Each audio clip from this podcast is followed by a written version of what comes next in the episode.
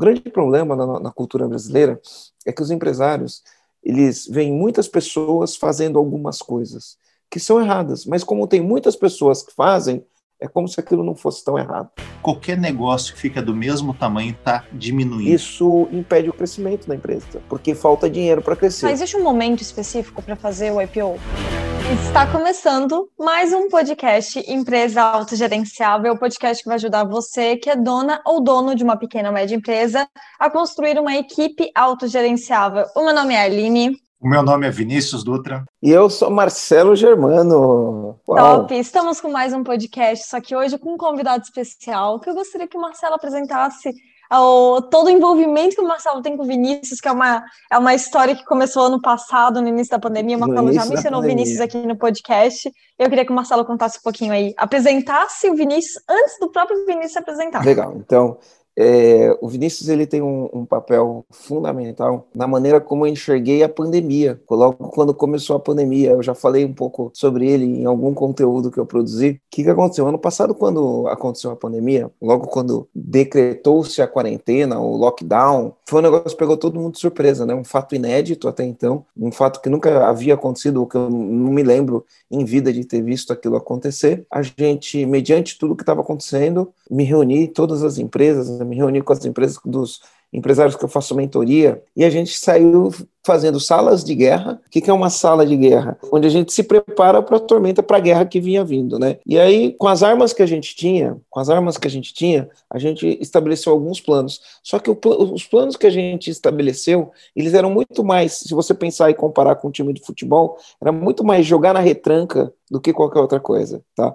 Todos os planos que a gente fez eram um plano para jogar na retranca. E aí um amigo em comum, o Rodrigo Cardoso, ele me chamou para palestrar num evento dos mentorados dele, para falar sobre como a gente via aquilo, saiu todo mundo fazendo essas coisas de urgência. Quando eu entrei lá para falar, antes de eu entrar, entrou o Vinícius Dutra. E o Vinícius, quando entrou, ele tinha uma visão totalmente diferente. E até por isso que hoje a gente tem o pilar domínio pessoal, né? Ele tinha uma visão totalmente diferente da crise, da, da, da, da pandemia, e na visão do do, Vinícius, aquilo era uma oportunidade, uma oportunidade única, que ninguém. E ele, e ele sustentou aquela oportunidade, o porquê, ele mostrou uh, a visão dele. E isso mudou o meu jeito de ver a crise. Quando chegou na segunda-feira, eu já mudei todos os meus planos, né?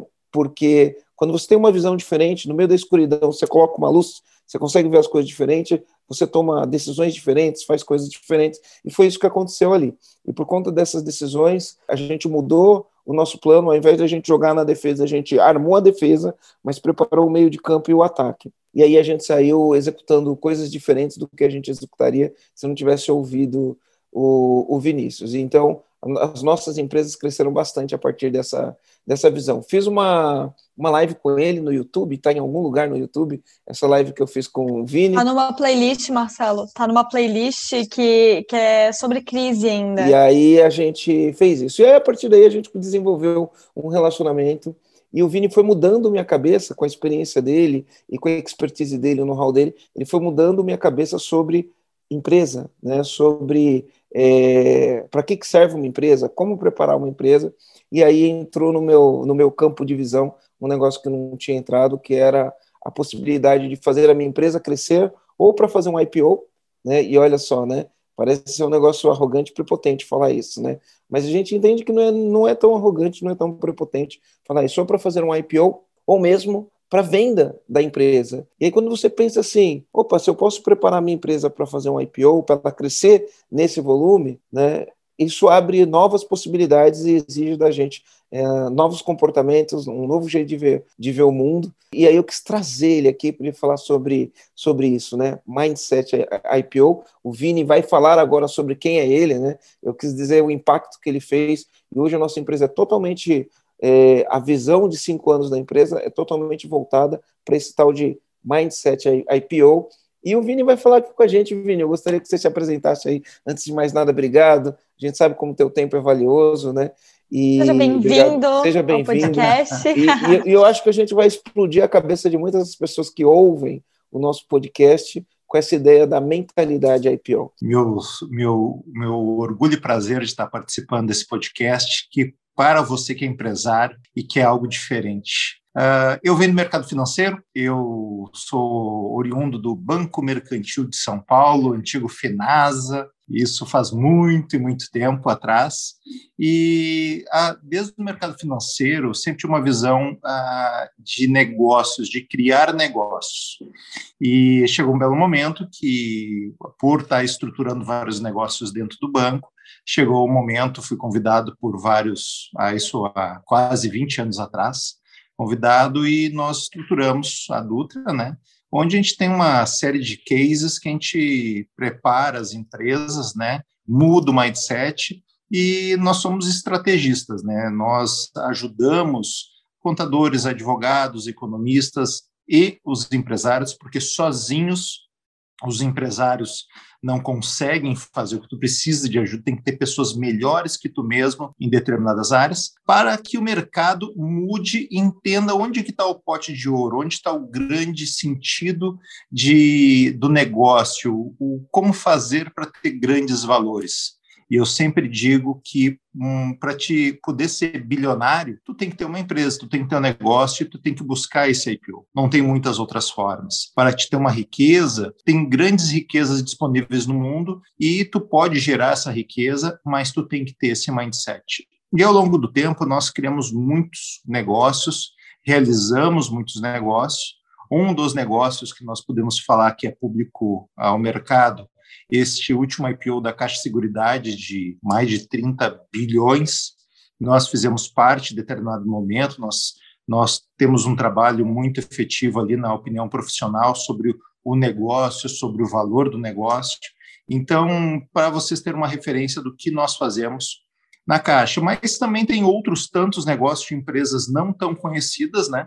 Que esse, essa mentalidade do mindset IPO faz com que o, a profissionalização caminhe num processo chamado dual track. E esse dual track significa tu preparar a empresa, muitas vezes tu vai para IPO, muitas vezes tu acaba se fundindo para alguém que vai para IPO ou simplesmente vendendo. Então, a gente tem vários cases que acabamos vendendo para uh, concorrentes, vendendo para fundos, vendendo para bancos. Então, a gente, nesse processo, que nós estamos há muito tempo, a gente tenta compartilhar essa visão para que vocês saibam efetivamente qual é o grande valor do teu negócio. E o grande valor do teu negócio, como no cinema, não é só bilheteria. O que vale o espetáculo que está o grande valor. Então, nós tentamos trazer essa analogia. E muita gente se contenta só com o bilhete do ingresso, ao invés de pensar quanto que vale o espetáculo inteiro eu tinha, eu, eu tive, eu te, tive um mentor, né? E ele falava uma coisa interessante. Ele falava que você precisa entender qual que é o teu produto, né? E muitas pessoas é, não conseguem enxergar que existem dois produtos, né? produto é aquele produto ou serviço que você vende e comercializa no dia a dia, né? Que é aquele da tua operação e a tua empresa também é um produto. E aí você tem que entender qual é o produto mais importante que você tem. Né? A mercadoria que você compra e vende, o, o, serviço que você compra e vende, ou a tua empresa é o produto. E então, quando a gente pensa no mindset IPO, o dono da empresa tem que pensar né, nesse outro produto que normalmente ele deixa de lado. Ele pensa na sobrevivência, ele pensa em comprar e vender mercadoria, ele pensa em ganhar o dinheiro do mês, né? E ele esquece de gerar valor para o produto que tem mais mais capacidade de gerar valor, né? Nos Estados Unidos, fiz vários cursos nos Estados Unidos, Vini, e o pessoal fala muito isso, né? Ele fala que o dono de empresa ele fica rico de verdade no dia que ele vende a empresa. Se, se o objetivo é esse, eu não, não, não quero dizer que o objetivo de todo mundo que está ouvindo aqui a gente seja vender a empresa, mas eles também falam o seguinte: mesmo que você não vá vender sua empresa, se você administrar sua empresa como se ela fosse vendida, você vai administrar muito melhor. Como se ela fosse ser vendida, você vai administrar muito melhor a sua empresa, né? Porque você deixa um pouquinho os seus luxos e as suas vaidades e entende assim: o que, que eu preciso para gerar valor nessa empresa e, e vender essa empresa? É, eu queria que, Vinícius, que você trouxesse uma habilidade de simplificação, que você conseguisse traduzir de uma maneira muito simples, muito ó, simples mesmo, a palavra simples, o que, que seria um IPO? E o que, que seria um IPO? E o que, que seria uma mentalidade de IPO dentro dessa história toda? Mas primeiro começa pelo IPO. Vamos pensar o seguinte: existe. Uh, quando tu vai no, no mercado, no mercado, no supermercado, tu compra produtos, e lá tem várias marcas de produtos. Imagine que tem um mercado que tem empresas, e tem várias empresas, e nesse mercado, que se chama Bolsa de Valores, vende partes dessas empresas. E o IPO é o primeiro momento, então imagina que tu tem 100% da tua empresa. Essa tua empresa, tu trabalhou para valorizar ela. Imagine que ela está valendo um bilhão de reais. Imagine, primeiro um pouquinho, acredite. Quando eu falo um bilhão, muita gente pega e não acredita. A vida toda ensinaram vocês a não acreditar. Grandes empresários que são hoje, pega o Bezos da Amazon. Se fosse, se ele fosse escutar todo mundo que falou para ele quando ele disse que seria um bilionário, ele não seria bilionário, porque todo mundo disse que era impossível. E hoje, cada vez mais estão tendo bilionários que acreditam que acabam usando o mercado de capitais para crescer. Então, tá, acredite, é possível, tua empresa vale um bilhão. Daí o que, que tu vai fazer? Tu tem dois caminhos, se endividar ou tu vai vender uma parte desse teu negócio. Tu pode vender 10%, 15%, 20%, 30% na Bolsa de Valores. Daí, aquele um bilhão, tu vendeu 300 milhões. E tu pode muito bem 150 milhões botar no teu bolso, realizar, e outros 150 colocar na tua empresa para alavancar e ela valer 2 bilhões. Então, com 150 milhões, será que não faz novas políticas de venda, não contrata mais vendedor, abre outras filiais, não começa a crescer mais? Então, assim que funciona. E aqueles que colocaram no, na empresa 30%, botaram 300 milhões, como tu usou uma parte para crescer, ela está valendo dois já dobraram o capital. Então vamos pensar o seguinte: o IPO é a primeira vez que tu faz a oferta de venda das tuas ações da tua empresa, de um pedaço dela, que seria a oferta pública, a oferta inicial. Depois tu tem outras formas de vender mais participações, mas o IPO é, a, é eu vou dizer que é o nome principal que está no mercado onde quase todo mundo escuta IPO, mas eu simplificando, é como se fosse num mercado que vende empresas e essas empresas estão vendendo um pedaço delas. Normalmente, tu vende partes dessa empresa, não vende toda ela. Então, é uma forma de tu catalisar tanto a pessoa física como a jurídica. A jurídica para injetar capital na empresa. Na pessoa física é realizar porque quando tu realiza, tu tem uma satisfação pessoal muito grande. Tu consegue ter riqueza, gerar riqueza fruto do teu trabalho. Muitas vezes eu vejo empresários gerar grande riqueza e na força produtiva, chegou nos 30, tá no auge, 40, tá produzindo 50, legal, chega os 60, começa a acomodar. E aquela empresa ele não preparou para ninguém. É ele que toca a empresa. Daí está nos 60 e está ali. Daí ele já começa a sentir que aquilo que ele fazia com facilidade não estava. E está chegando nos 70, ele já começa a pensar: mas o que, que eu vou fazer agora com a empresa? E ele não preparou. Que, que acontece? A empresa, aquilo, tudo que ele criou de valor, começa a perder. Porque é como uma planta. Se uma hora tu para de regar ela, ela começa a murchar. E vai chegar um ponto que tu não vai ter força de regar o suficiente nem para deixá-la viva. Então, a mentalidade do IPO é uma forma de tu fazer com que teu negócio prospere. E uma vez que tu vende, tu está dentro dos critérios da bolsa de valores ou de uma empresa autogerenciável, tu consegue efetivamente fazer com que teu negócio seja perpétuo. Imagine, o, Marcelo, imagina que teu filho, tá? Tu, pra, tu, teus filhos, tu não pega da o que tem de melhor para eles, melhor estudo, melhor educação, a empresa, muitos empresários fazem a mesma coisa. E tu quer que teus filhos fiquem o resto da vida na tua casa ou quer que eles Não. tenham a família deles? Quero que eles, que eles saiam para o mundo. A gente cria eles para o mundo. E cria eles para o mundo. Agora imagina a tua empresa. Tu cria para ficar embaixo da tua asa para o resto da vida ou tu quer que tua empresa ganhe o mundo? Cresça, que teu nome esteja em vários países. Quando tu tem uma mentalidade IPO, tu organiza a empresa para que ela tenha uma estrutura e tu fique só no conselho de administração dessa empresa. E quando tu chega neste nível, daí sim nós estamos te falando de grandes valores. E eu vou te dizer, tenho certeza, quem está escutando esse podcast já escutou notícia, empresa com dois anos capta um dos 100 milhões de reais, empresa com meio ano capta tantos milhões, empresa com cinco anos já é bilionária. Por quê, pessoal? a grande maioria começou desde o primeiro dia com a mentalidade de IPO. A mentalidade que é ter investidores, mentalidade que é ter capital de terceiro, mentalidade que a empresa está organizada. E quando tu tem essa mentalidade, tu tem inúmeros cases que tu consegue fazer. Mesmo aquele que começa, que tem lá cinco funcionários, ele já tem que pensar como que eu vou crescer, como eu vou alavancar, como eu uso capital de terceiros. E neste podcast, nós vamos dizer até o final qual é o segredo para conseguir fazer isso. Ô Vini, não parece utópico? Então imagina, a pessoa está ali e ela tem um comércio, ou um varejo, ou uma operação que não é nem comércio nem varejo, mas é uma operação empresarial. Ou, e aí você vai falar para essa pessoa de bolsa de valores, de IPO, né, que é Initial Public Offer, né, oferta pública inicial, a primeira vez que você coloca isso né, na bolsa de valores, o cara falar, ah, isso daí não é para mim, né? E, e, é isso que a gente queria desvendar. Isso daí é para qualquer um pode ir para a bolsa, né? Como funciona? Tem regras para isso acontecer?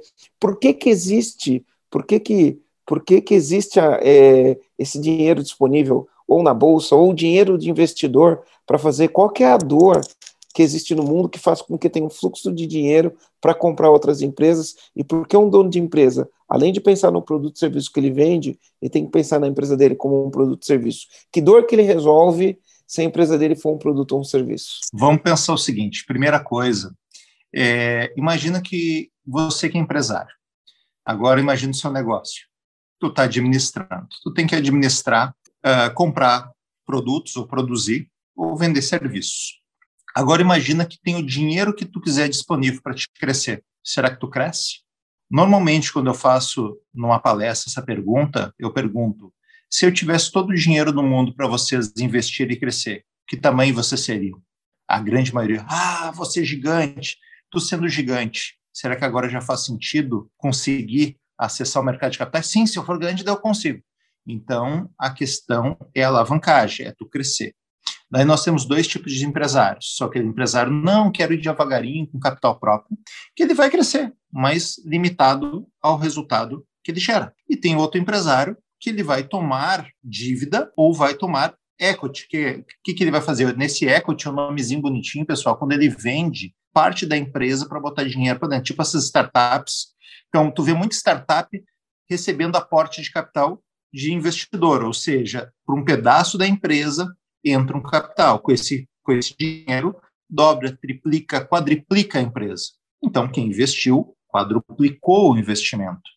E quem recebeu lá, deu, ficou com uns 90%, fez vezes 4 os 90% que o, o, sócio fundador ficou ainda, e deixou 10% para fora. O problema é que tem muita gente que não quer repartir, não quer dar esses 10% e quer crescer numa velocidade muito menor e não entende o valor do negócio. Explicando o que, que acontece no cenário? Estratégia agora, pessoal.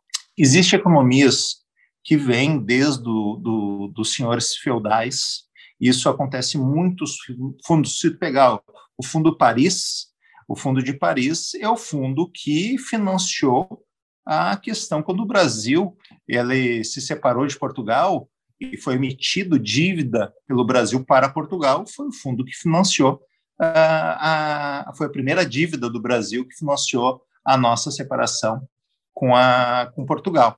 E esses fundos são muito antigos, são famílias muito antigas, com muitos recursos, são empresas que geraram muitos recursos, ou seja, tem muito recurso. São muitas pessoas físicas e jurídicas que chegam, por exemplo, se a Aline vai administrar, Aline, toma aqui meu dinheiro e começa a administrar meu dinheiro. E a Aline, ela tem que, ela comprava títulos dos governos, porque no mercado financeiro se entende como a dívida mais segura seria a dívidas de governos, e normalmente de governos que estão com as contas saudáveis, como, por exemplo, o, o dívida americana, até no Brasil, dívida brasileira. Então, os governos emitem. Tem alguns países que não são tão confiáveis, mas tem uma série de critérios, ratings, para saber se pode ou não pode. Daí isso é uma aula à parte. A partir do crescimento desses fundos, tem vários fundos, os países começaram a diminuir a taxa de juros. Então, vamos fazer um, uma comparação com o Brasil. Em 2003, quando tu emprestava dinheiro para o governo brasileiro, ou seja, eu dava o meu dinheiro para a Aline, a Aline comprava papéis dos títulos do governo brasileiro que os principais têm dois nomezinhos, uma sopa de letrinha, LFT, LTN, tá? Mas basicamente é uma nota promissória que o governo brasileiro, ó, eu vou te pagar 27,5% daqui a 5, 10 anos. A gente chama isso de renda fixa, né? O renda fixa, exatamente. E daí o que aconteceu? De 2003 para cá, saiu de 27,5%, foi, chegou até 7%, depois subiu a 14,5%, ou seja, quem tinha um milhão ganhando por ano, é, ou seja, 14,5, ganhava 140 mil, 140 mil por ano. Por 140 mil por ano, opa, eu vivo bem com 140 mil por ano. Só que aconteceu. Deixa, deixa eu só falar um negócio para ficar mais fácil para as pessoas entenderem aqui. Há pouco tempo atrás, há pouco tempo atrás, quem tinha dinheiro aplicado aplicava o dinheiro com a seguinte mentalidade: eu vou aplicar meu dinheiro e vou ganhar 1% ao mês. Né? Era, era essa a mentalidade. Então as pessoas tinham, se você tinha um milhão, você aplicava, você ganhava 1% ao mês. Ou seja, você ganhava 10 mil por mês. Só que esses juros né, é um juros composto. Então no final do ano você não ganhava 120, você ganhava um pouco mais de 120 porque eram juros, juros acima de juros se você não mexesse no dinheiro. Então as pessoas né, é, falavam muito isso, ah, 1% ao mês, era até um número que todo mundo tinha na cabeça, quem está ouvindo a gente agora consegue se lembrar. Hoje, esse negócio de 1% ao mês não existe, né? Que é o que você está falando. Então, esses juros de 14% ao ano, que era a taxa Selic, 27% ao ano, em 2003 chegou a bater 27, 27,5% ao ano. Hoje a taxa Selic ela subiu agora, né? Ela ficou um é, tempo para 3,5%. Então você não consegue gerar hoje com dinheiro aplicado. Aliás, dinheiro aplicado hoje vai fazer com que você tenha rendimento negativo, porque você perde o poder de compra, porque a inflação é mais alta do que a taxa de juros. Então você põe um dinheiro para ser remunerado pela taxa de juros e a inflação é maior do que a taxa de juros. Se a inflação é maior que a taxa de juros, significa que no final do ano você tem menos dinheiro do que quando o ano começou. Isso explica o apetite. Então no Brasil foi a, a 2%, agora para 3,5%. Agora imagina o seguinte: imagina que tu mora na Alemanha. Se tu aplicar um milhão na Alemanha, daqui a um ano tu tem 950, ou seja, fora inflação, tu ainda tem uma taxa negativa na Alemanha. No Japão, maior ainda. Por que tu acha que teve o SoftBank, que é um grande fundo japonês, que aplicou um monte de startup? Muitas delas não deram certo, mas as que deram certo ganharam muito dinheiro. Ou seja, estão buscando. Então, o resumo disso, pessoal, é que tem muito mais dinheiro no mercado para aplicar do que pessoas para tomar. Se tu for buscar, até hoje eu fui entrar aqui na, na Ambima, tá? Tem os fundos de investimento, eu procuro debentures para. Debenture é o nome para emissão de dívida de empresas SA. Então, tipo SA, e quando não é SA, se chama commercial paper, que, resumindo, é uma nota promissória. É, tem uma dívida, tem um prazo, tem uma condição. E olhando assim, se tu for olhar os fundos, tem pouco papel no mercado para comprar. Ou seja, tem os títulos públicos, ou títulos de empresas tem pouco, porque tem mais apetite do mercado do que papel. Daí vai dizer, mas como isso, se eu quero pegar dinheiro, eu não consigo, porque querem só garantia. Quando tu, empresário, vai no banco, eles estão olhando garantia, não estão olhando a tua empresa. Daí tu vai dizer, mas tua empresa é boa? Sim. Agora eu te pergunto, alguma vez tu fez um plano de negócio apresentando o futuro e onde tu ia gastar esse dinheiro. O banco te perguntou onde tu ia gastar, tu até pode ter falado, mas tu fez uma declaração, assinou para o banco, se comprometeu em cumprir aquele plano. Então tu não pode pensar que vão te dar dinheiro se tu não se comprometer. É, tu tem que escrever as regras do teu jogo. Então tu tem a tua empresa e tu vai escrever as regras. É como se nós fôssemos, em Aline, vamos jogar dama, eu vou jogar dama contigo. Daí, quando jogar dama, eu pego. No meio da, meio da jogada, eu simplesmente pego e faço um movimento de xadrez. Tu vai gostar disso? Eu descumpri as regras da, do jogo de dama? Sim, descumpriu, não faz sentido. E eu descumpri as regras. Tu vai querer jogar de novo comigo? Não, se eu conversar e você, e você não me explicar por que você fez isso, eu não vou jogar é. de novo, não. Então, o mercado financeiro é a mesma coisa, pessoal. Se vocês querem um dinheiro do mercado financeiro, vocês têm que cumprir as regras do mercado financeiro. E cumprir as regras é uma coisa tão simples, tão simples, que é seguir as tuas próprias regras. Eu já vi muito empresário dizendo: eu não quero dinheiro, tem que dar explicação para os outros. Então tá, paga juros altos para o banco e dá garantia. Tu não tem que dar explicação, tu dando garantia e tu tendo faturamento que paga a parcela, está resolvido. Mas, se tu quer dinheiro de verdade para crescer igual essas startups, pessoal, essas startups fazem tudo certinho que eles conseguem captar dinheiro. Com esse dinheiro, eles crescem. E empresa que nasceu há um, dois anos atrás, está duas vezes o teu tamanho. Por quê? Tu não quer dar explicação para ninguém. E essa explicação é uma coisa tão simples que é cumprir as regras. Só que nesse jogo, quem criou as regras é tu mesmo. Então, tu está vendo o paradoxo que é, Marcelo, que muito, e tu já deve, na tua jornada, já deve ter visto muito empresário falando isso. Não quero dar explicação, não quero fazer, não, já não viu muita gente fazer isso? Então, Vini, sabe o que acontece? Aqui a gente vai lidar com uma coisa um pouco complexa que faz parte de mudança de mentalidade, tá? Então a gente vai dar com, uma coisa um pouquinho complexa. Porque é o seguinte, é, tem muitos donos de empresa, tem muitos donos de empresa que confundem a pessoa jurídica com a pessoa física. Então, no dia a dia, não só as contas, as contas bancárias são misturadas, os pagamentos são misturados, mas ele, ele não toma decisão pensando no bem da empresa. Muitas vezes o dono de empresa eles tomam decisões né, baseado no ego dele, baseado no ego dele, via de regra, baseado no, no ego. E quando você tem uma empresa e você quer administrar essa empresa para gerar riqueza de verdade na tua empresa, você não pode tomar uma decisão muito baseada no teu ego. Então, para isso, você precisa criar regras, critérios que protegem a empresa do próprio dono. Então, o que, que eu estou querendo dizer aqui, tá? Vou dar um exemplo. Muito, vou dar um exemplo é muito boa essa afirmação, Marcelo. Proteger a empresa do próprio dono. É muito bom isso. É, é tem que proteger a empresa do próprio dono. Porque, porque por exemplo, eu visualizo isso. É, é, olha, olha só, Aline. Então, imagina, eu monto uma empresa, aí eu estabeleço lá, né, estabeleço regras. Então, conta a pessoa física, conta a pessoa física, conta a pessoa jurídica, conta a pessoa jurídica. Aí eu estabeleço regras. Para eu exercer o meu trabalho, eu tenho um prolabore. Qual que é o meu prolabore? Estabeleço uma meta, objetivo estratégico. Quero faturar tanto, quero gerar tanto de lucro. Aí eu estabeleço lá, se eu faturar tanto, gerar tanto de lucro, uma parte desse lucro vai ser distribuído. Como vai ser distribuído esse lucro? Vai ser distribuído X% para os acionistas, X% para o time que ajudou a colocar lá. E um X% desse lucro vai ser reinvestido na empresa. É uma regra que eu criei. Tá? Criei a regra. Então, o que, que eu tenho que fazer? Cumprir a regra que eu criei. Atingir a meta, a meta de faturamento, atingir a meta de lucro, a meta de caixa, dependendo da regra que eu criei. E aí, ao atingir as metas, eu tenho que cumprir. Uma parte do dinheiro eu divido, eu, eu distribuo para os acionistas, uma parte do dinheiro eu distribuo para os funcionários, e uma parte do dinheiro eu reinvisto na empresa. Mas o que acontece com o dono da empresa? Ele começa a ganhar dinheiro e ele já começa a pensar no carro. Ele vai trocar, ele já começa a pensar na casa que ele quer mudar, e aí ele descumpre a regra. Ele, sem mais, sem menos, aumenta o salário, sem mais, sem menos, ele distribui um dinheiro, né?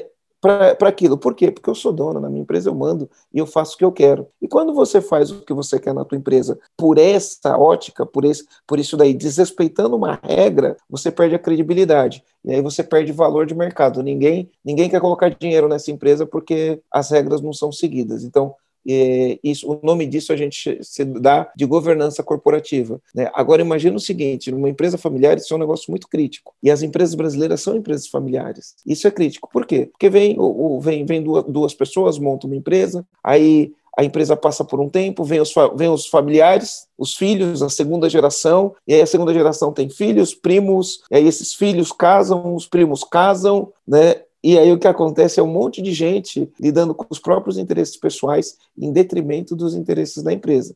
Aí a gente cria esse negócio que a gente chama de governança corporativa. O que é a governança corporativa? Estabelecer regras e cumprir regras. E é o próprio dono da empresa que cria. Uma coisa interessante, Vini, que eu queria que você falasse, você começou a falar, mas eu queria falar de um outro jeito, a mesma coisa que você disse. Eu, eu gosto de dizer o seguinte, que para existir uma empresa, precisa existir uma dor ou uma necessidade. A única razão de existir uma empresa é porque existe uma dor ou uma necessidade de alguém que precisa ser atendido. Então, por exemplo, as pessoas ficam doentes, é uma dor, né, um problemão. Então, cria-se hospitais para atender as pessoas que ficam doentes. As pessoas sentem sede, então você vai dar um jeito de invasar a água em diversas formas para a pessoa poder tomar água. Uh, as pessoas querem sair e se divertir. Então surge a balada, porque as pessoas querem sair e se divertir. Agora, se você pensar qualquer negócio, ele só existe porque existe uma dor ou uma necessidade. E a empresa ela serve para atender uma dor ou uma necessidade de alguém. Então, qual é uma das maiores dores do mundo hoje, na minha ótica, tá?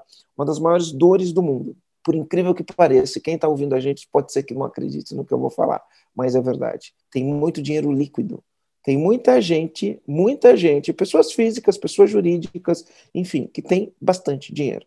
Né? E o bastante dinheiro pode ser para um, pode ser muito, para outro pode ser pouco, mas qualquer pessoa que tenha 500 mil reais, ela está com essa dor hoje. Né? Tem pessoas que têm 500 mil, tem pessoas que têm 1 milhão, tem pessoas que têm 20 milhões, tem pessoas que têm 100 milhões. Elas estão com essa dor. Qual é a dor que essas pessoas têm? Eu tenho dinheiro e esse dinheiro está sendo mal remunerado. Eu tenho dinheiro e se entrar o ano, eu aplicar ele numa renda fixa, num CDB ou numa poupança, quando terminar o ano, eu compro menos do que eu compraria se eu tivesse gastado esse dinheiro todo no começo do ano. Ou seja, o dinheiro está perdendo valor. E quem tem dinheiro, quem juntou dinheiro, quem trabalhou para juntar dinheiro, não quer perder valor de dinheiro. Como existe essa dor, o que, que acontece? Surgem os empreendedores, que nesse cenário que a gente está falando, o nome dele é investidor ou fundos de investimento. Então vem um empreendedor que ele fala, cara, tem esse monte de cara com essa dor, eu já sei como eu vou resolver a dor desse cara. Né? Eu já sei como vou resolver a dor desse cara eu vou pegar dinheiro de um monte de pessoas igual ele que não tem dinheiro, vou juntar um fundo, fazer uma bolada, e com uma bolada eu consigo investir em empresas. Porque não tem nada que dá mais dinheiro do que empresa. Porque comprar título do governo não está tá dando rendimento negativo. Então, onde que vai gerar dinheiro? Na produção. É a empresa que gera dinheiro, é a empresa que, que, que gera riqueza. Não tem outra coisa que gera riqueza, a não ser empresa. E aí essa pessoa fala, só que eu vou investir num tipo de empresa. E tem tem fundo que é um tipo de empresa, tem fundo que é outro tipo de empresa, tem fundo que é outro tipo de empresa. Ele junta esse dinheiro de um monte de gente e começa a investir nos bons negócios. E aí, o que é um bom negócio? Um bom negócio é uma pequena empresa que está em crescimento, é um bom negócio. Uma pequena empresa que está num segmento que está em crescimento e a empresa está em crescimento, ele passa a ser visto com um olhar diferente. Por quê? Porque os, os, os segmentos que já estão, existe dinheiro para segmentos consolidados e empresas gigantescas consolidadas. Existe, mas o rendimento dessas empresas são menores. Agora, das pequenas e médias empresas que estão aproveitando a onda, crescendo de maneira profissional, né, cumprindo as regras, cumprindo as regras e, e, demonstrando uma capacidade de crescimento, quem tem dinheiro, olha, vamos investir aqui, porque aqui a gente tem mais chances de rentabilizar o dinheiro. É mais ou menos esse o jogo do dinheiro, né, o, Ô, Vinícius. Exatamente isso. E é como tu apresenta teu negócio. Quando tu pega um produto, tu bota numa embalagem feia, um negócio feio, o pessoal não paga o preço, nem quer comprar. Ou se paga um preço muito baixo. Mas tem um produto com uma boa apresentação, tu consegue bom capital. Vou dar um exemplo. Tem uma empresa, essa, vou dar dois exemplos, tá? Tem uma empresa que faz reciclagem de, de materiais. Tu, tu investiria? É muita gente, ah, uma empresa de reciclagem, um catador de lixo, ah, não investiria. Agora tu pega o seguinte, pega uma empresa, ela se chama Terchim, essa empresa ela criou uma rota de coleta nos condomínios de lixo e eles reciclam esse, essa reciclam todo esse material e geram uma receita. Eles empacotaram isso, eles começaram com regras, começaram com estrutura e eles captaram um milhão de reais para alavancar o negócio deles, conseguir fazer novas rotas e já tem uma próxima rodada que eles vão captar provavelmente 5 milhões de reais. Então, tu pensa o seguinte, só que eles pegaram esse milhão de reais eles cederam 10% do negócio. E provavelmente para 5 eles vão ceder 5% do negócio para captar 5 milhões. Então, tu já vê que está alavancando o negócio. Mas por quê? Eles se vestiram adequadamente conforme o mercado financeiro quer. Eles estão cumprindo regras, eles só pagam aquele salário que é para eles receber, eles fazem a contabilidade corretamente. Muitos empresários se preocupam com a foto no Instagram, mas esquecem de se preocupar com a foto da sua empresa. E acabam seguindo a mesmice de captar dinheiro no banco a juros altos que aquela parcela fica perseguindo. Esse pessoal está captando por equity, ou seja, está trocando uma parcela da empresa por capital. E está se desprendendo da questão do negócio. O negócio é do mundo. Eles estão gerando o que, que eles querem fazer. Vão pegar, vão alavancar, quando chegar lá no final, quando tiver 60% do negócio, eles vão vender o negócio pro, ou abrir o capital, vão vender para outra empresa que vai abrir o capital. Esse é o jogo. Só que se tu não entender que esse é o jogo, tu vai continuar fazendo o jogo antigo, que tu vai pegar, tu vai trabalhar, vai comprar uma, vai, com o tempo vai comprar um carro, vai comprar uma casa e ter uma casa na praia e depois tu vai, vai fazer a, fac, a faculdade de um ou dois filhos e passou a tua existência na Terra. É isso que tu quer ou tu quer voos maiores? Então, nós estamos aqui te dando um caminho. para te começar a se organizar. E tem vários, várias formas. Eu quero que vocês entendam assim. Ó. Vamos lá. Quando tu começou teu negócio, tu não pediu dinheiro emprestado para um parente? Não pediu ou tentou juntar uma economia? O que que que que tu, que que tu disse? Tu tinha uma ideia, eles emprestaram na tua confiança, ou seja, da tua pessoa. Daí tu evoluiu um pouquinho, tu emitiu a primeira nota fiscal. Quando emitiu essa nota, tu tinha um valor para receber de alguém que tu vendeu. O que acontece? Tu foi lá e foi numa factory descontar aquele título. Ou seja, quem descontou o título para ti não está preocupado com a tua empresa. Queria saber para quem tu vendeu, então te emprestou o dinheiro baseado para quem tu vendeu. Depois, o que acontece? Tu cresceu mais um pouquinho, já tinha uma contabilidade, foi no banco. Então o banco olhava qual é o teu faturamento, não queria nem olhar se está em lucro ou prejuízo.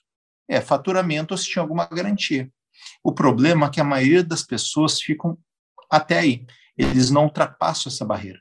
E para que tu consiga ultrapassar essa barreira, tu tem que saber onde que está os lugares que vão te trazer dinheiro, mas para que tu consiga isso no mercado financeiro, tu tem que estar com a tua empresa organizada.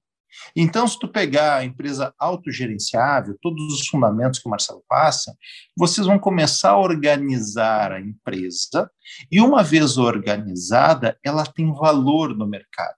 Uma vez que ela tem valor no mercado, ela mesma é capaz de captar dinheiro sem outras garantias.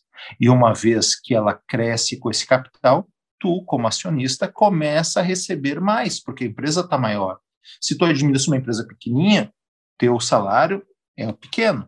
É uma empresa grande, é o maior. Só que teu ganho de ganho não está só no salário, está no valor da valuation do teu negócio. E se tu acredita que tu vai continuar crescendo e essa empresa tu deixares organizada, ela vai ter um valor. Daí o teu grande cheque, teu grande tesouro vai estar tá logo ali na frente. Mas muitos não fazem porque são acreditados a não acreditar em si mesmo. Faz uma, um teste, tá? Pega três amigos teus e liga. Olha, eu estou pensando e eu vou ter o Mindset IPO, eu quero, quero conseguir, em cinco anos, abrir o capital da minha empresa ou ser investido por um grande fundo de investimento. Pode ter certeza. A maioria vai te criticar dizendo que tu é um louco. Ou vai e rir da tua cara, né? Vai rir da tua cara. E daí o que, que eu quero que tu faça? Entra na internet. Só coloca assim, startups. Startup é o nome bonitinho que estão dando para empresas que crescem bastante. Tá? Por que cresce? Porque tem capital. Então, a empresa pode ser uma startup. Tu sabia que tem startup de cinco, fatura 50, 100 milhões por ano? Não é só empresa pequenininha, startup.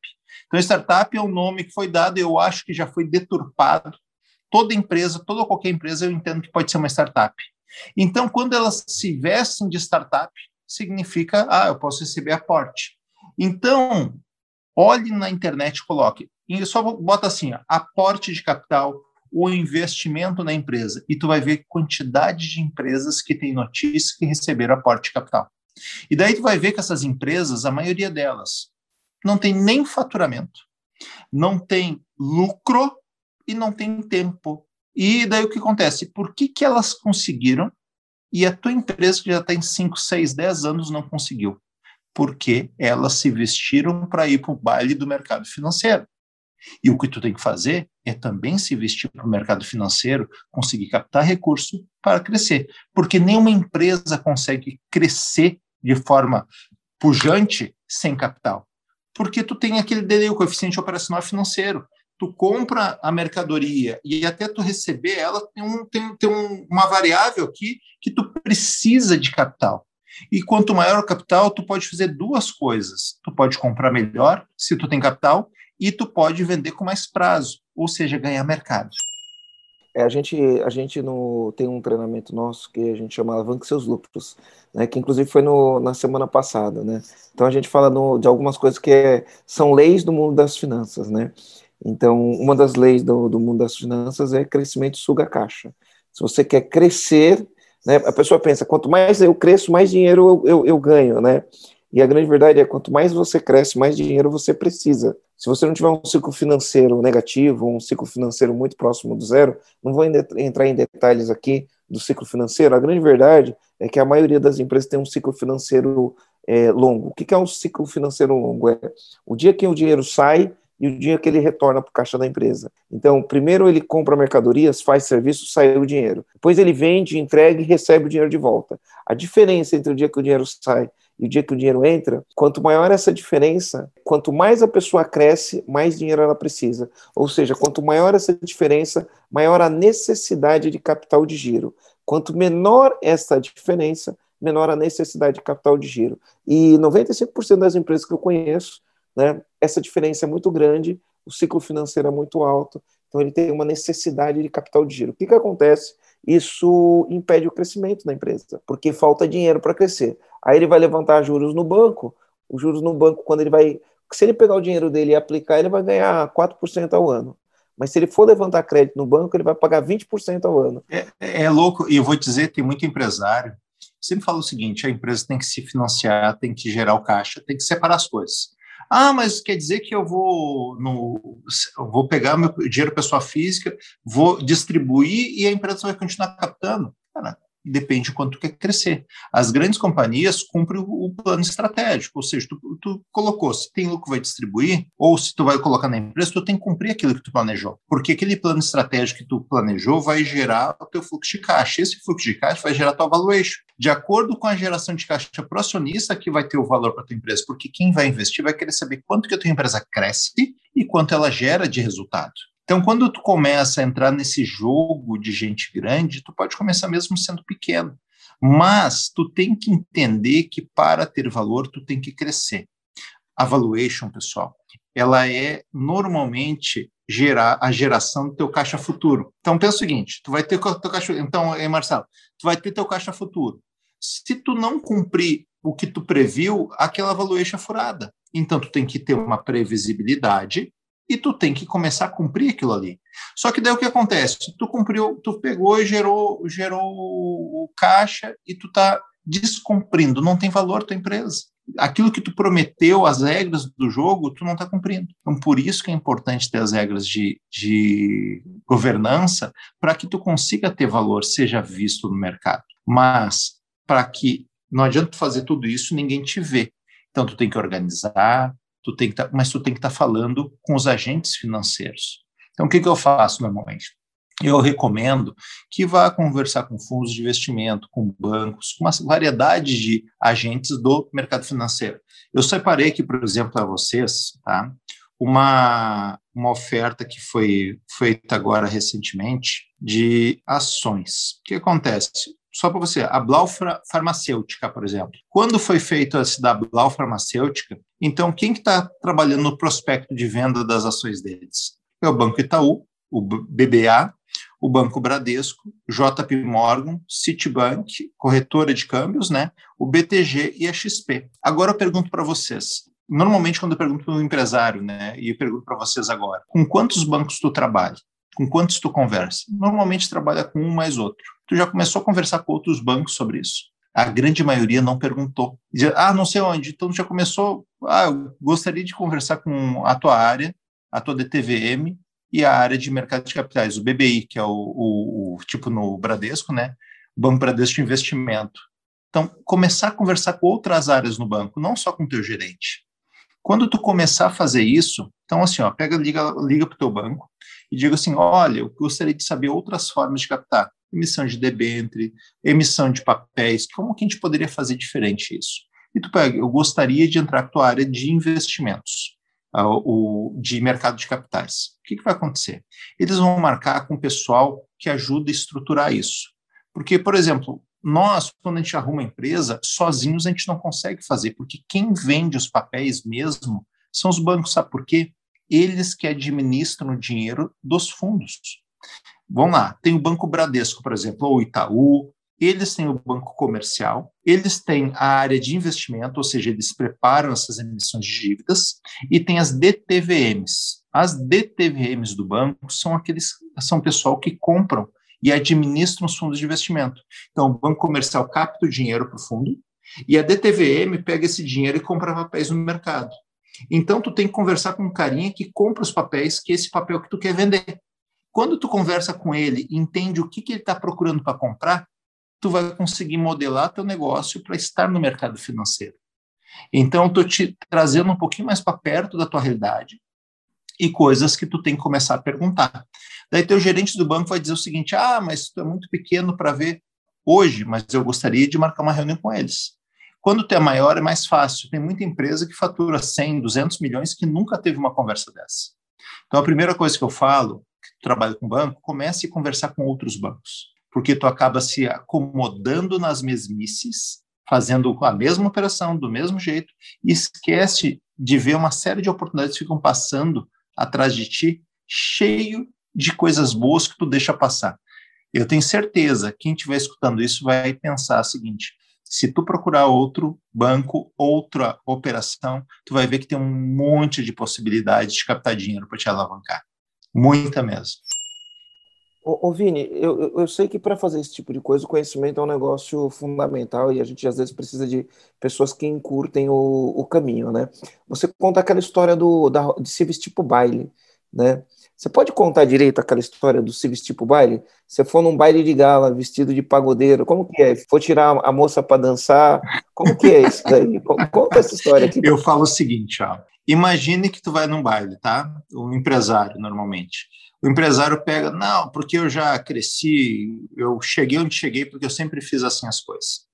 Então esse empresário ele pega e quer ir para o baile e ele bota lá uma camisa da Armani, um tênis da, do, do Louis Vuitton, bota uma calça, uma bermuda lá da Dior, vai lá, quase 100 mil de roupa em cima, Rolex no pulso e chega para o baile do mercado financeiro. E quando ele chega lá, nesse baile, ele chega, tá todo mundo de smoking, mulheres de vestido longo, com maquiagem feita, e tá ali o empresário querendo chegar no baile sem saber qual é a roupa. É assim que funciona. E uma vez que tu chegou no baile mal vestido, o resto da vida vão lembrar da tua empresa daquele dia que tu chegou mal vestido. Tu no ano que vem, tu pode chegar nesse baile com o melhor smoking, com a roupa mais linda que for. Eles vão lembrar que um dia tu chegou. Que é um exemplo?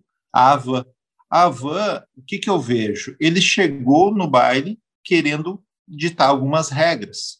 E o que, que o mercado financeiro fez? Olha, tu veio mal vestido para o baile, te manda daqui. Agora ele está começando a se adaptar, só que todo o mercado financeiro já criou uma pecha dele que ele chegou mal vestido. Então, vocês viram a notícia da Van que queria abrir o capital. Daí chegou nessa abertura de capital que a Van foi lá, ele não conversou, não jogou as regras do jogo, não se vestiu adequadamente, ou seja, foi mal vestido para o baile e agora ele está marcado.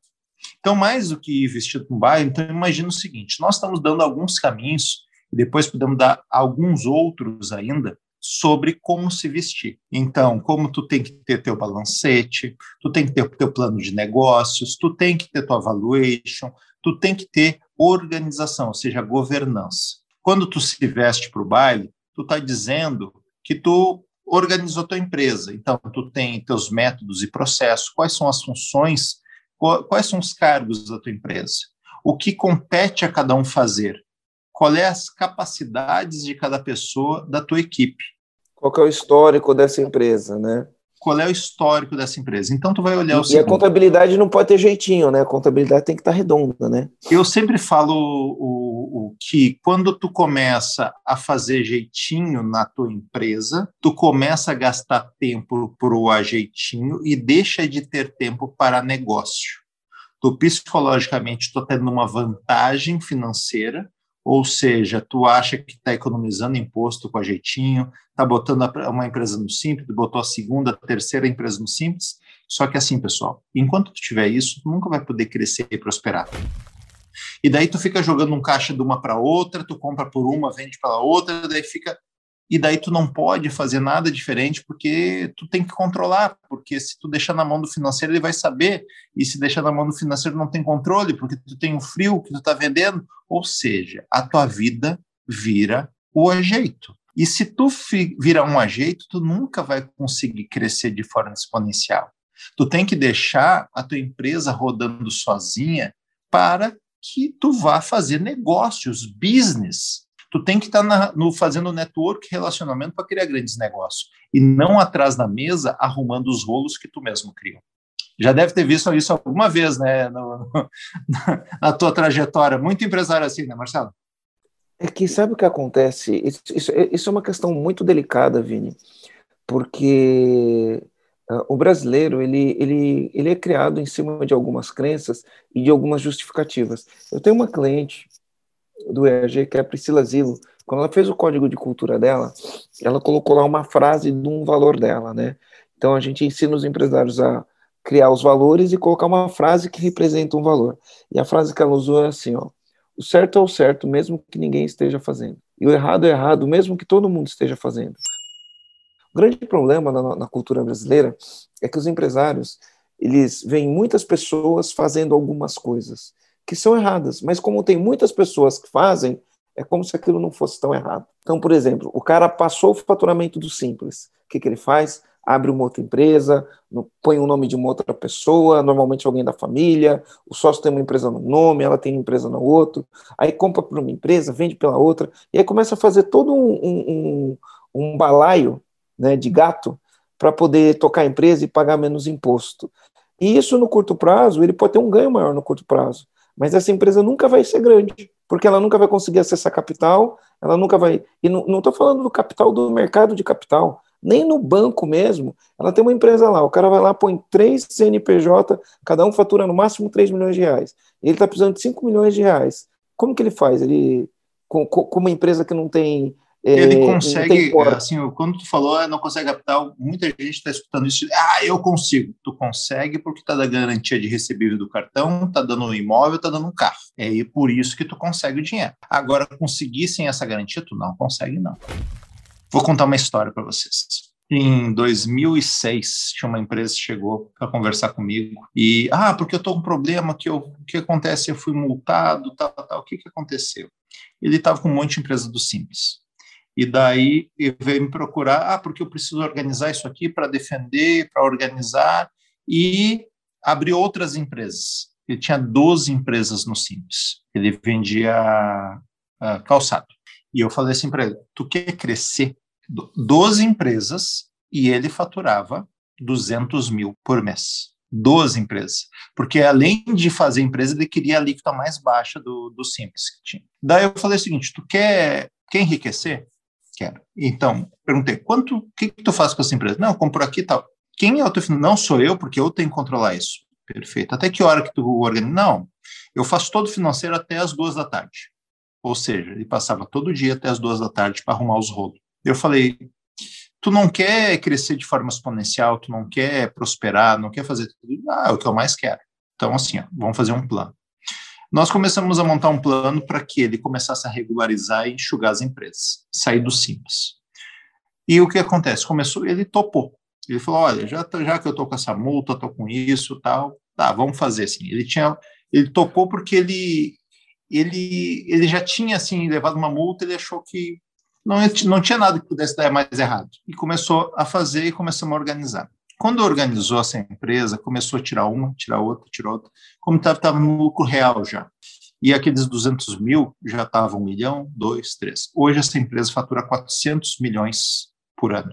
Só aconteceu porque ele teve a mentalidade de IPO, ou seja, a mentalidade de crescer. No início ele falava assim, ó oh, Vinícius, eu estava muito mais curtido que qualquer outra coisa.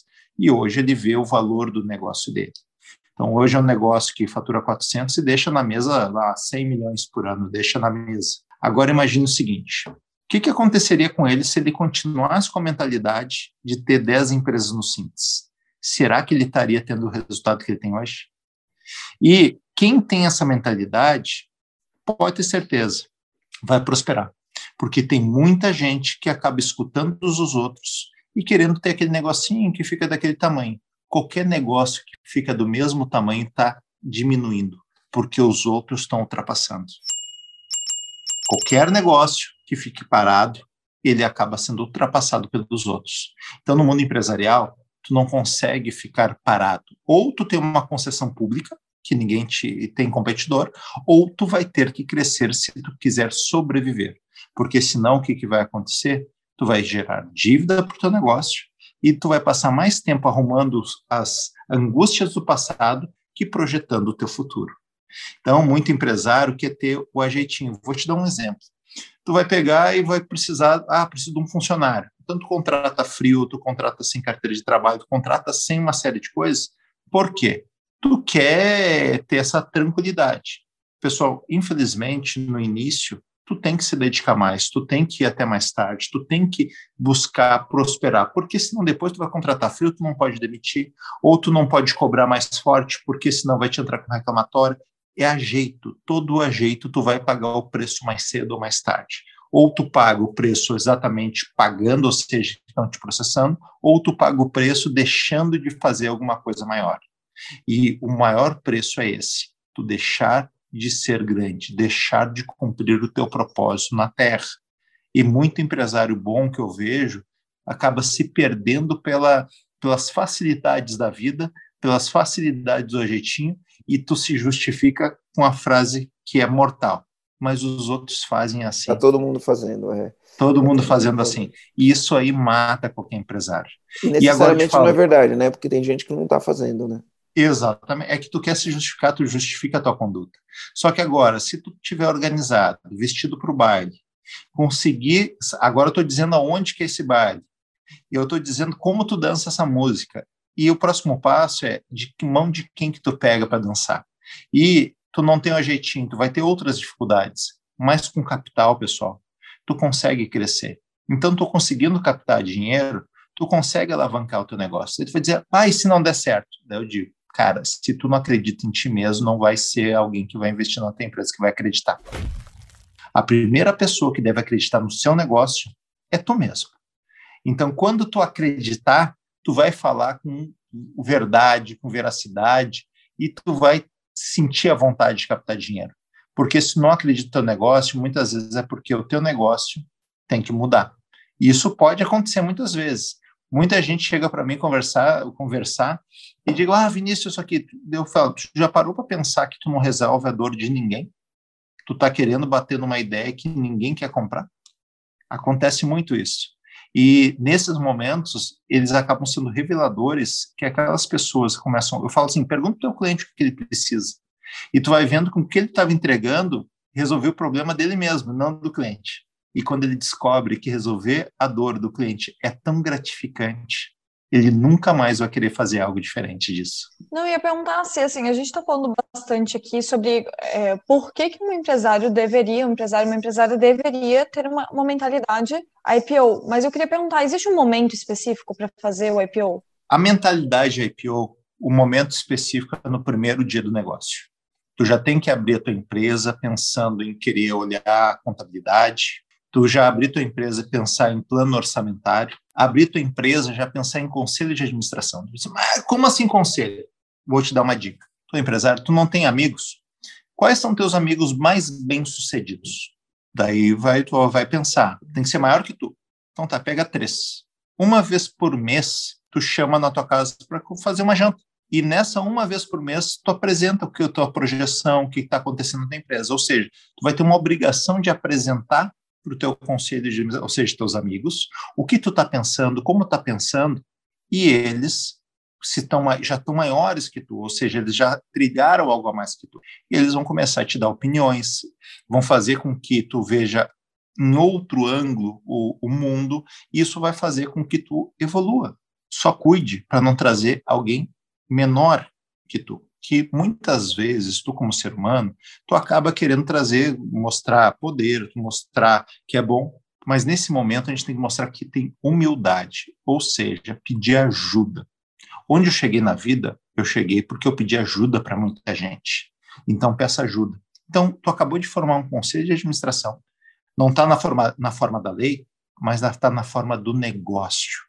E se você souber o quanto isso ajuda o crescimento do teu negócio, então, primeiro ponto é esse. É, porque isso também entra na cultura, né? Por exemplo, eu não tenho um conselho de administração, mas desde sempre na minha, nas minhas empresas a gente faz reuniões semanais, mensais, trimestrais, anuais, plano estratégico, que a gente envolve os próprios funcionários nessas, nessas reuniões, né?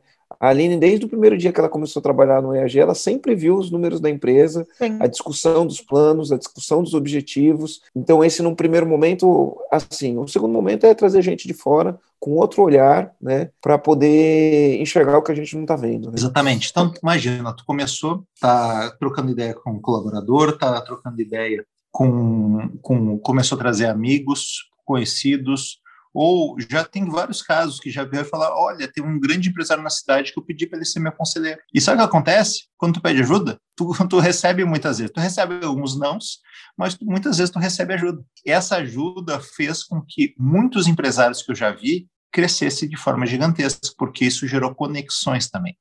E daí tu tá organizado. Um IPO tu tem, eu sempre falo a mentalidade do IPO, porque para te ter no IPO, tu tem que ter um balanço correto, tem que ter um plano de negócio, tem que ter, além de o destino, tu tem a que traçar... A parte da contabilidade tem que estar tá redonda, né? Redonda, redondíssima. Redonda, redonda, não pode ter furo. Tu, tu, tu, tem um objetivo. Então, o, o evaluation, tu tem que estudar um pouco sobre isso para te entender quais são os fatores que fazem aumentar a valor do teu negócio. E tu vai ter que crescer, tu vai querer ter, tu tem que querer ser grande. Ah, mas eu tenho uma lojinha. Cara, tu vai ter que querer ter outras lojinhas, tu vai ter que querer abrir uma franquia, tu vai ter que querer expandir isso aí. Ah, mas eu quero ficar só nessa lojinha. Ok.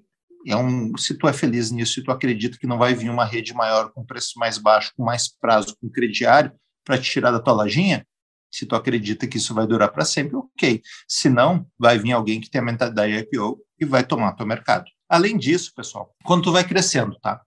Que eu digo para que tu consiga abrir o capital na bolsa de valores. Tu precisa ter um resultado para abrir o capital na bolsa. Tu precisa ter um resultado de pelo menos 50 milhões de EBITDA. Ou seja, vamos lá, receita, custo, despesa. Eu estou resumindo, não é bem isso, só para um resumo para vocês, tá? Receita, custo, despesa. Então, receita menos custo menos despesa vai te dar um resultado. Tu tem que ter pelo menos 50 milhões desse resultado não tem despesa financeira, não tem amortização, não tem uma série de coisas. Por que isso? Quando tu tem esse resultado, tu já está no time dos grandes. Só que, conforme está passando e nos próximos anos, cada vez a linha de corte está diminuindo mais. E eu entendo que nos próximos três a quatro anos, essa linha de corte vai para quem gera resultados de 20 milhões, em pouquíssimo tempo. Por quê? Os mercados estão querendo, estão cada vez mais com mais capital, não tendo onde aplicar esse dinheiro. E isso vai fazer com que o apetite para empresas menores esteja maior, esse apetite. E para isso acontecer, as empresas menores já estão se organizando. Vide as startups, que na verdade são empresas travestidas de um crescimento exponencial. Mas vou dar um exemplo: essa creche, a, a Trashin que eu falei para vocês, Capital Milhão, é uma startup. É uma empresa normal que faz reciclagem de lixo. Só que se ela se vestiu para o baile como startup, foi para o mercado, entendeu quem tinha dinheiro na mão para investir e se vestiu adequadamente para aquele baile. Então, tu tem que ver o teu segmento, quais os fundos que investem no teu segmento e se vestir adequadamente para atrair o desejo desses fundos e investir no teu negócio. Então, não importa qual segmento, vai ter fundos que tem os olhos voltados para esse segmento, seja telecom, seja comércio, seja varejo, seja desde vestuário, roupa, indústria, tem fundos para todos os bolsos. Então, com isso, vocês estando com essa mentalidade IPO, primeira coisa, mesmo sendo pequeno, vocês vão captar dinheiro. Captando dinheiro, vocês conseguem expandir. Expandindo, vocês já são grandes. Conseguem captar mais dinheiro e multiplicar mais ainda. Então vocês têm que pensar que a tua mentalidade IPO vai te subsidiar para entrar nesse baile de gente grande, vai te franquear a entrada para esse baile de gente grande. Tu vai conseguir captar dinheiro para alavancar o teu negócio e crescer. Só que, detalhe, não adianta tu alavancar o teu negócio sem controle. Senão vai ser o mesmo que pegar um carro com pneu careca com a direção frouxa tem, e botar tem que um ser motor. Exatamente. Tem, tem que ser, tem que ser autogerenciável, tem que ter os pilares, né? tem que ter os fundamentos, tem que ter plano estratégico. Tem que ter os fundamentos, porque captar dinheiro, senão vai ser botar um motor de 700 cavalos num carro que não tem controle nenhum. Sabe o que vai acontecer? Tu vai bater e vai ficar, vai ficar com essa dívida. Então, tu tem que fazer os pilares, tu tem que começar desde o primeiro dia. Então, se tu tem os pilares de uma empresa autogerenciável, tu já tem metade do caminho andado. Tu já tem metade desse caminho. Quando tu é uma empresa autogerenciável, tu tem controle, organização, tu tem metas, objetivos, tu tem toda, toda a cartilha do mercado financeiro, tu já tem ela. E com isso, tu consegue prosperar. Tem outros fundamentos importantes, tu tem que estar bem espiritualmente, tu tem que estar bem com a família, tu tem que estar bem. Por quê? Cada coisa que tu estiveres mal é uma âncora que segura o teu crescimento. Então é importante tu ter um navio muito, muito, muito bom, que está com ela autogerenciável. Mas também é importante tu não estar tá com nenhuma âncora que atrapalhe o teu objetivo uma âncora que faça com que tu tenha que fazer tanta força para andar que muitas vezes tu desiste de tão pesado que está esse navio. Então, é um conjunto de fatores que unidos faz com que tu realmente atinja grandes objetivos. Eu queria te pedir para você falar quais são, de que forma que os comandantes podem te, te encontrar se eles quiserem te procurar nas redes sociais, e-mail, site, como que faz para te achar? Se quiser encontrar no Instagram, que é a nossa rede social, é Vinícius Dutra Oficial.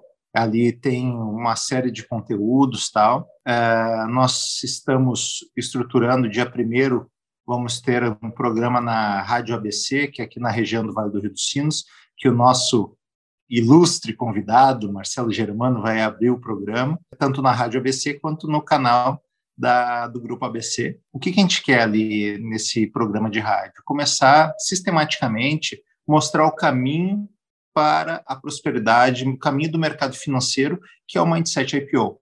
Como fazer para que tua empresa tenha valor. E ali também vamos estar comunicando. E nesse programa, nós vamos estar, estamos junto com a, o Visite São Paulo, que é do governo de São Paulo, para nós levarmos empresários do Brasil inteiro para a Bolsa de Valores. Então, a gente vai, vai fazer toda uma programação que vai vir através do programa do Mindset IPO para trazer. A gente vai falar com amigos, né, como mentorados do Marcelo, que vai ter, o Marcelo vai ter suas vagas, com, daí não sei qual é o critério que vai fazer para te selecionar, que nós vamos levar eles para a Bolsa de Valores para ver isso tudo que eu estou dizendo, ver ao vivo, como funciona, como que é o mercado financeiro, onde captar dinheiro, como fazer para alavancar. Então, acompanhe nas redes sociais, no Instagram principalmente, o canal do Facebook estamos estruturando. Até no momento da pandemia, eu vou dizer, o, o, o, Marcelo foi um grande incentivador. Nós, eu acho que meu Instagram tinha, acho que 200 seguidores. Hoje, graças a Deus, estão mais de 30 mil e muito também pelo o incentivo. O Marcelo falou: oh, tem que fazer, bota esse conteúdo para fora, o pessoal precisa escutar isso aí. E há um ano atrás nós começamos a fazer isso, né? E agora já estamos com um programa aí, estamos com uma série de iniciativas para trazer esse conhecimento para mais empresários, para eles destravarem na questão do mercado de capitais, para que a sua empresa prospere e cresça de forma gigantesca. O Vini, eu acho que a gente vai ter que fazer uma série Mindset IPO, porque aqui a gente falou, tem muita coisa né, embaixo disso que a gente falou, tem muitas maneiras de acessar, tem todo o lance de, de contabilidade, tem uma due diligence que precisa ser feita num dia que for fazer alguma coisa, então tem regras né, tem regras para serem cumpridas para a pessoa que pensa nisso daí. Então a gente vai ter que voltar aqui para falar de outras coisas. Existe o mercado das small caps, é, tem bastante coisa para ser dito, então no momento oportuno a gente vai, vai destrinchando esse, esse novelo, né, para deixar mais claro para todo mundo quais, quais são os caminhos. E o, o ponto é aquilo que você falou, né, tem dinheiro disponível para os empresários que sonham grande, né? mas, mas exige um pouquinho de capacitação. Exige que a empresa seja autogerenciável, exige um dono que não fique no, no, no operacional, para que ele possa gerar valor de verdade para a empresa que ele criou e, e poder atingir sonhos e objetivos, enfim, dar aquele conforto que ele quer dar para a família e para si próprio no longo prazo. Eu deixo a lição de casa para o pessoal, porque muitas vezes tu tem que ver para acreditar. Só escreve no Google, assim, ó, bem simples, recebe aporte. Só bota isso, recebe aporte. O Google vai, vai tentar pegar a expressão empresa tal recebe aporte. Tu vai ver a quantidade de empresa que não tem faturamento, que não tem lucro e recebe capital. Por quê? Preparar adequadamente e estão cumprindo as regras. Eu acho que tu falou da série exatamente isso. Daqui a pouco a gente pode mostrar o que, que o mercado financeiro quer ver que tu tem que fazer na tua empresa e nós começarmos a olhar desde começar desde a, como que é a, a due diligence para já o empresário saber fazer dentro de casa, como fazer o plano estratégico, como fazer o plano orçamentário, como com fazer a valuation, mostrar toda essa etapa para saber como olho e como apresentar. Eu acho que a gente poderia fazer essa, essa série aí. Vamos ver se o pessoal quer realmente. Não sei se o pessoal quer. Se quiser, eles pedem. Comenta aqui embaixo, bastante. né?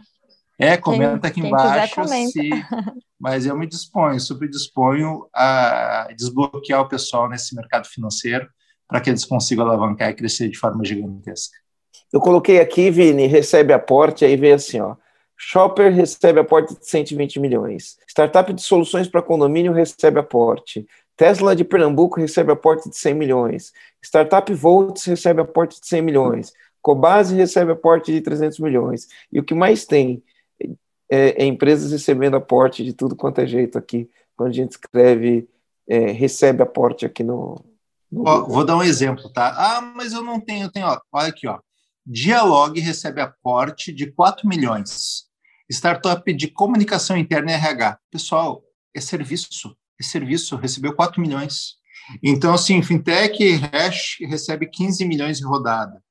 Pessoal, eu quero que vocês olhem e vejam que é possível. Só que para conseguir fazer isso, vocês têm que parar com a jeitinho, parar com rolo e começar a jogar o jogo de gente grande. Quando vocês fizerem isso, vocês vão ter capital para poder estruturar e alavancar o número de vendas e tal, porque muita gente tem um produto bom, mas não tem uma área de venda boa. E essa área de, venda, de vendas é o que tu precisa para alavancar. Então, tu tem que investir em pessoas, tem que em processo, tem que, tem que investir em treinamento. Tem que fazer o EG. É, é isso aí, tu precisa mesmo. para conseguir prosperar. Então, eu deixo esse, esse, essa lição de casa coloque isso aí. E eu vou dizer o seguinte, ó, passe para a segunda, terceira, quarta página, que daí tem notícias de outros tipos de empresa. As que dão na primeira página de busca do Google são as mais recentes. Mas começa a olhar as coisas mais antigas um pouquinho, vocês vão ver. E está acontecendo um processo muito grande que empresas grandes que já estão na bolsa estão investindo em empresas menores, muitas vezes até concorrentes, que estão fazendo aquele processo de uma forma diferente. Então, muitas vezes, o teu investidor é uma grande empresa, não só fundos. Por isso que a gente fala que o Dual Track, o Mindset IPO, o grande destino IPO, mas no meio do processo tu pode se fusionar, tu pode vender para um fundo, para uma empresa, tu pode crescer, só que só consegue fazer isso se tu tiver o mindset da bolsa de valores. E esse mindset é o que a gente quer trazer para vocês. Topíssimo. Já que o Marcelo mencionou também dessa questão de, para ter uma empresa de sabe que eu diria que seria o primeiro passo, né, para começar a trabalhar essa mentalidade de IPO, começar a vestir a roupa para ir para o baile do IPO. É, vai ter um link aqui embaixo, né? Um link aqui embaixo para você preencher um formulário. Tem uma página que explica o que é o programa EAG, né? E aí você pode preencher o formulário que nossa equipe comercial vai entrar em contato com você. Se tem menos cinco funcionários e não é o dono da empresa, a gente não vai entrar em contato com você, a gente vai mandar um e-mail para você agradecendo e te mandando uma lista de podcasts que vão te preparar para quando você estiver preparado fazer o programa EAG. Combinado? Top, Vinícius, eu queria te agradecer por você ter participado desse podcast com a gente, ter aceitado esse convite, compartilhar todo o teu conhecimento dessa tua trajetória. Então, acho que vai ajudar bastante os donos de empresa que estão ouvindo. Show de bola, Vinícius. Obrigado. A gente semana que vem eu tô com você para a gente gravar ali na, na, na TV e a gente vai gravar outros episódios dando maiores explicações. Talvez a gente crie uma série no canal do YouTube, né? Mindset é. Né? E, boa, né? Dia, dia 1 a, dia primeiro às 8 horas da manhã, na Rádio ABC 103.3 aqui da região metropolitana de Porto Alegre e mais no canal do YouTube da rádio. A gente vai ver ainda se vai ser no Instagram, no teu canal, como que se vai transmitir. Estou vendo a parte técnica ainda tem que ver como que vai ser isso, mas quem estiver vendo esse podcast, procure que nós vamos estar falando um pouquinho mais e a, o pessoal do governo de São Paulo vai estar entrando online também para abrir as portas. O Visite São Paulo, ele está atraindo empresários para estar lá, e quando vai para a Bolsa de Valor, normalmente o mercado financeiro tu acaba abrindo uma filial, abrindo uma coisa no mercado em São Paulo, que é onde estão tá os grandes fundos, né? Então, para dizer que nesse mindset, o a Visite São Paulo, a Agência de Desenvolvimento de São Paulo estar junto nesse projeto, apoiando isso aí, porque o Brasil é tão grande, tem tanto capital e está ávido por empresas para serem investidas. Então vamos, pessoal, vamos acordar para esse mercado, vamos organizar, vamos fazer o empresa autogerenciável, vamos fazer não só isso, uma série de atitudes, mas comece por essa atitude real e verdadeira de organização da sua empresa. Então, comece por aí, que o resto tu vai ver os resultados gigantescos que vão acontecer no teu negócio. Aquilo que eu falo, um caminho de mil milhas começa com o primeiro passo. Vamos dar o primeiro passo. Exato. Show de bola. Valeu, Aline. Valeu, Vinícius Dutra. Obrigado aí por estar participando. E você, comandante, toda quarta-feira às 18h41 tem um episódio novo pro ar. Sim, e comenta aqui embaixo qual foi o comando que você pegou desse podcast aqui se você quer mais. É, o Vinícius tinha feito uma pergunta, né? Se quer que a gente continue falando sobre esse assunto aqui, comenta aqui que a gente também quer saber se faz sentido. Beijo, Vinícius. Beijo, valeu, Marcelo. Vinícius. Obrigado. Valeu. Valeu, Aline. Tchau, tchau.